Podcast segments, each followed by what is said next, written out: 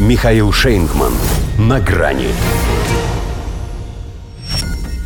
Вот новый поворот. США обвинили Россию в подавлении протестов в Иране. Здравствуйте. На грани. По большому счету, пока так и не разогнав до нужных геополитических оборотов мульку об иранских беспилотниках, якобы спасающих Россию от поражения на Украине, Соединенные Штаты перешли ко второй части марлезонского балета. Теперь у них Россия помогает Ирану подавлять внутренние протесты.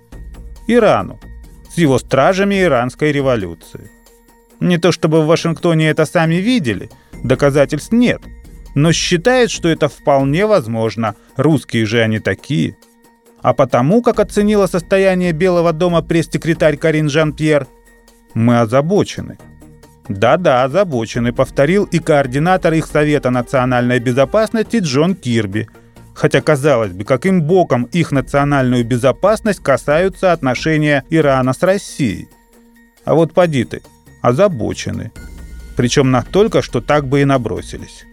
Их бы с таким буйным темпераментом в тот самый реабилитационный центр, где лечил такую же озабоченность Харви Вайнштейн. Но они все больше других лечат, да пальцем, если что, грозят. Кстати, незаменимая в их деле вещь на все случаи жизни, а главное, польза в нем гораздо больше, чем в их головах. Во-первых, палец – это их неиссякаемый источник неопровержимой информации. Высасывают ее оттуда в промышленных масштабах. Во-вторых, им, даже попав в небо, можно указать виновных. Наконец, им деланы практически все их внешнеполитические инициативы. Навязчивое стремление опорочить связь Тегерана и Москвы – одна из таких. Потому что уж очень это Вашингтону не нравится. Такая у него к этому неприязнь, что ни кушать, ни молчать не может. В Госдепе прямо так и говорят, дескать, встревожены и обеспокоены углублением альянса Ирана и России. У нас правда покатило. Иран и к ШОС присоединяется, и 40 газовых турбин России поставляет. Развиваем, словом, экономические отношения-то. А янки тому исключительно токсичный подтекст подыскивают.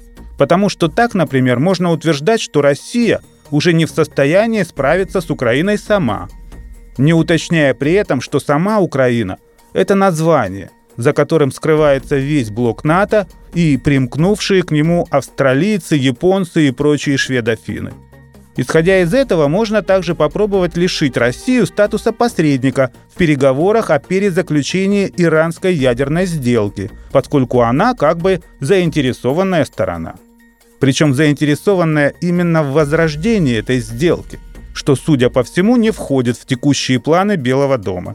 И поэтому тоже ему нужна вымышленная причастность Ирана к украинскому кейсу, чтобы отказаться от любых контактов с ним по якобы уважительной причине. Или наоборот, согласиться на них, но при условии, что он публично отрешится от России, чтобы можно было съязвить, мол, смотрите, от Путина даже Тегеран отвернулся. В общем, ничего нового – классические американские фокусы. И ведь даже не сказать, что ловкость рук, но потому что они пальцем деланы. До свидания. На грани с Михаилом Шейнгманом.